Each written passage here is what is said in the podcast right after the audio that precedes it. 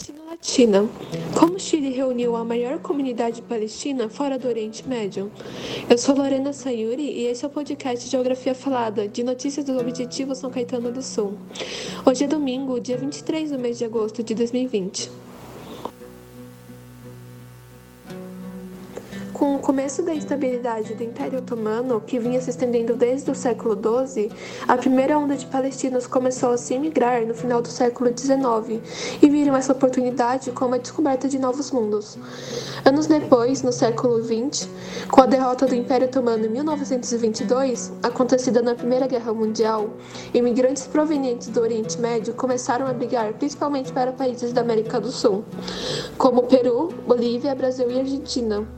Entretanto, um grupo árabe da região da Cisjordânia, mais especificamente dos bairros de Belt Jalá, Belt Saur e Belém, em sua maioria cristã ortodoxa, não tomou o mesmo caminho. Esses palestinos escolheram com quase unanimidade a costa sul pacífica, ou seja, o Chile. Foram tantos imigrantes que se estima que a comunidade chegue a 3% da população total do país, representando aproximadamente de 400 mil até 500 mil descendentes.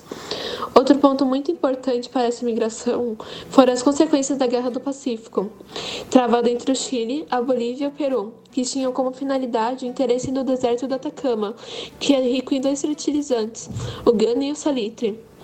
No final, esta região foi adicionada ao Chile, que, na finalidade de tentar modernizar, habitar e aumentar sua produtividade, resolveu acionar uma medida de atração de imigrantes.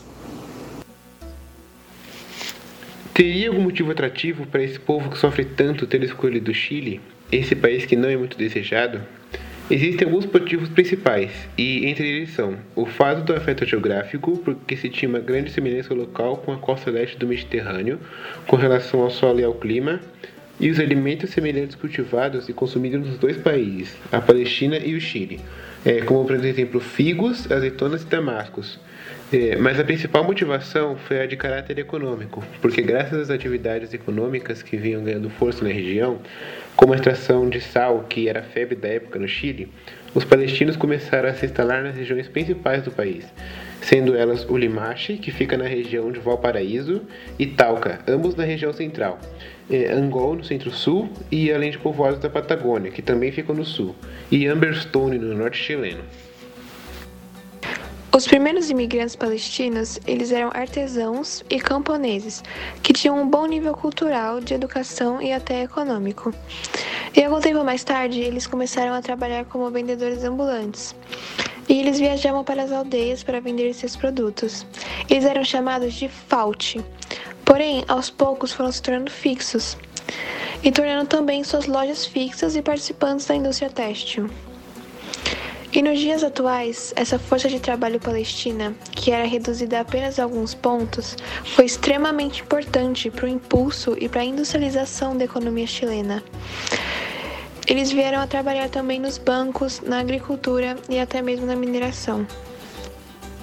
Em meados de 1940, os imigrantes palestinos já estavam bem instalados, pertenciam a uma classe econômica boa e tinham bons status. Eles eram donos de importantes indústrias, tinham clubes sociais, centros culturais e mídias de informação e organizações para as defesas da causa palestina.